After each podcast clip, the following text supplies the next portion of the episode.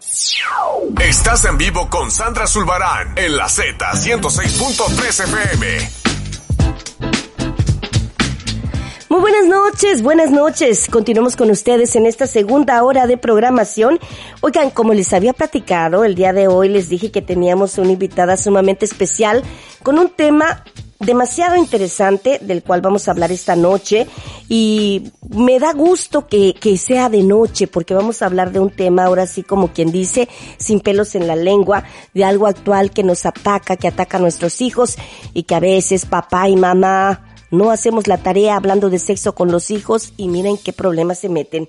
Vamos a hablar con Elvira Wendrell, quien se encuentra con nosotros esta noche. Ella es parte de la agencia Arkansas, es, eh, sería eh, Arkansas en las minorías. Eh, Elvira, ya te tengo aquí, te voy a saludar personalmente porque no lo quiero decir mal el nombre de tu agencia, así que te invito para que tú me ayudes con esto y también saludes a toda la audiencia pues de la Z 106.3 FM. Mm, sí, cómo no, pues muchísimas gracias, les te agradezco, les agradezco a todas las personas que están escuchando. No, no me, no me, no le cambien, espérense, pues esto va a estar interesante, se los prometo. Sí, yo me llamo Elvira uh, yo trabajo en Arkansas Human Development Corporation, es una asociación, es una organización sin fines de lucro. Lo que quiere decir es que todo lo que nosotros hacemos es gratuito para las personas. Trabajamos con la comunidad y para la comunidad.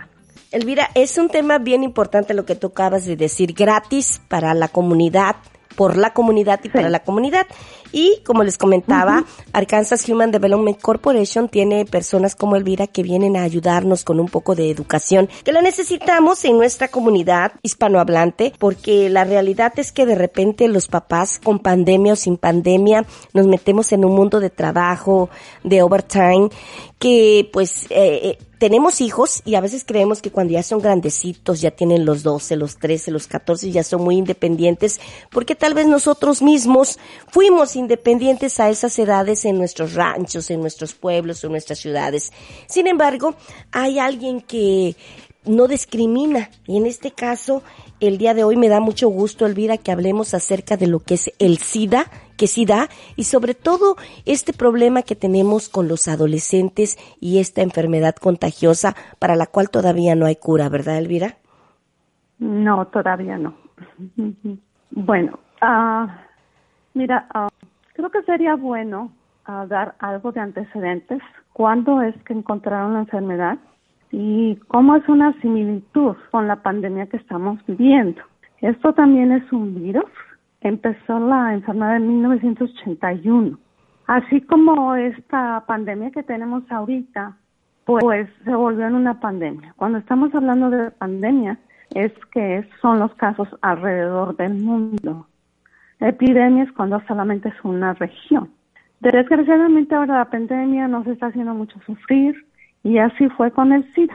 En México el primer caso fue en 1983. En ese tiempo hubo 207.369 casos acumulados. En ese entonces era una enfermedad nueva.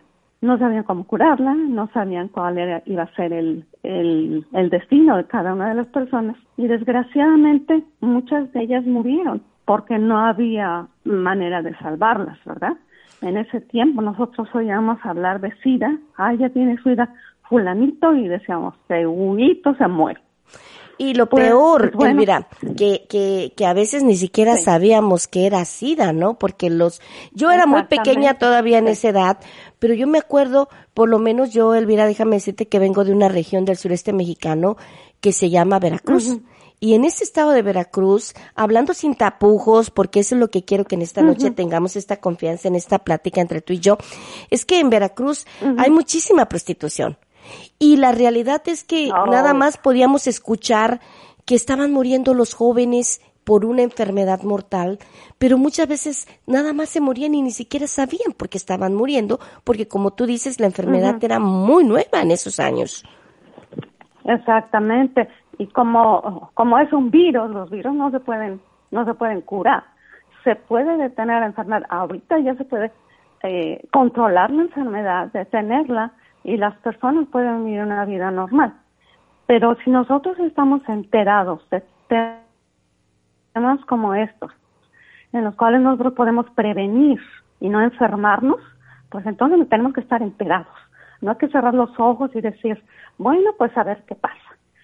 Desgraciadamente, el, esta enfermedad está dando entre nuestra comunidad latina mucho más. Eh, se da en los, la, la enfermedad se da en los latinos y se da en los afroamericanos y por supuesto en los, los anglosajones, que son los americanos que les llamamos. Desgraciadamente los, los niveles, los porcentajes están muy cercanos entre el hombre y la mujer. ¿Por qué? Pues a lo mejor porque ahora, yo me imagino, ¿verdad? Yo tengo, ese es mi punto de vista, que nosotros estamos pensando que tenemos mucha libertad y podemos hacer lo que queremos. No quiero decir que nosotros no somos, tenemos igualdad, igualdad con el, uh, con el hombre. Somos iguales en cuanto a derechos, pero la, la situación que se da más en este asunto, en México hay muchas mujeres contagiadas de SIDA. ¿Por qué? Tenemos muchos hombres solteros aquí en, ¿En Estados Unidos. en los Estados Unidos. Entonces van, visitan a la señora que la dejaron ahí guardadita y pues por acá hicieron travesuras, tuvieron sexo con, con personas que ni siquiera los conocen, que esa persona eh, puede estar contagiada de decir. Esa persona tal vez ya tuvo sexo con dos, tres más personas, esas personas van a estar contagiadas y esos van a tener sexo con más. Entonces, así es como se hacen las epidemias. ¿Por qué será que las mujeres están teniendo, teniendo este problema? Porque los señores cargan el virus y lo contagian con la señora. Porque también hasta nosotros decimos, mira, ya vino y le dejó otro hijo pues muchas veces la verdad. Lo que pasa es que tanto las mujeres como los hombres nos tenemos que cuidar. Aquí no se vale decir, ay, no, pues estoy muy enamorada, ay, no, él es el hombre de mi vida, él, yo sé que va a respetar, él no me va a engañar y bla, bla, bla.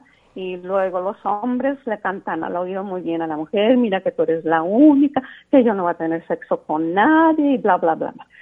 Los ha de ver, sí, si hay buenas personas, gente responsable, que se hace eh, valer por sí y que hace valer a su pareja. Pero desgraciadamente la tendencia que se ha visto ahora en, en todos Estados Unidos y en todos lados es que pues ya los jóvenes despiertan y bueno, tienen la adrenalina y del, del la hormona. y, y, y, entonces tienen, tienen sexo. Ahora los padres no nos podemos cerrar a los ojos y decir, ay, no, ellos nunca van a tener sexo. No, sí, sí van a tener. Lo que tenemos que hacer nosotros es informarles que hay este tipo de enfermedades. Si no, nomás es el SIDA, hay muchas enfermedades venéreas que se transmiten por tener sexo. Entonces, uh, pues quiera o no, porque este es un caso que a lo mejor nos cuesta trabajo tocarlo en casa pero hay que decirle al hombre, hay que decirle a la jovencita, al jovencito, mira, existe este condón por si tú estás pensando tener relaciones sexuales, que lo mejor sería que tú esperaras, porque no tienes la madurez de decidir. Pero nosotros no podemos influenciar tantísimo en que una persona, un adolescente, tome sus decisiones. Porque muchas veces le decimos no y para ellos es un sí. Dime. Este, mira, este, lo que tú estás hablando es un tema bien importante, sobre todo porque, como tú dices, a veces los papás no informamos a nuestros hijos porque pensamos que están muy chiquitos y que, ay, los vemos como el bebé de la casa cuando el niño puede que a lo mejor ya está viendo pornografía y lo que sigue pues es tener sexo. Las estadísticas dicen que en escuelas de aquí de Estados Unidos, en la Middle School, los chiquitos, que, que para nosotros son los chiquitos, están ya teniendo sexo, sexo oral, sexo rectal y por supuesto, usted como papá deberíamos de ser los primeros que informemos a nuestros hijos de lo que puede pasar cuando tiene sexo sin protección. Lo ideal es que no lo hagan, pero como no nos consta, debemos de trabajar con eso para evitar que nuestros hijos se contagien de enfermedades venéreas y en este caso de una como el SIDA que sí da. Elvira, esta información que nos estás dando está bien importante, pero vamos a irnos a una pausa, vamos a regresar con Elvira, porque eh, yo sé, Elvira, que, que tú tienes información bien importante para todos los que nos están escuchando acerca de cómo tú misma puedes orientarlos en conversaciones sobre eh, la protección en contra del SIDA en hogares. Y entonces todo esto lo vamos a platicando al regreso de la pausa. Por favor, no le cambie, el tema está interesante y se pone más bueno. Los chamacos, las cositas bonitas, su puchunguito, probablemente ya está teniendo sexo y el único que no lo quiere ver eres tu papá, eres tu mamá y nosotros queremos hijos sanos. Es nuestro deber hablar con ellos. Regresamos con ustedes. Estamos en la 106.3 FM. Es la más perrona.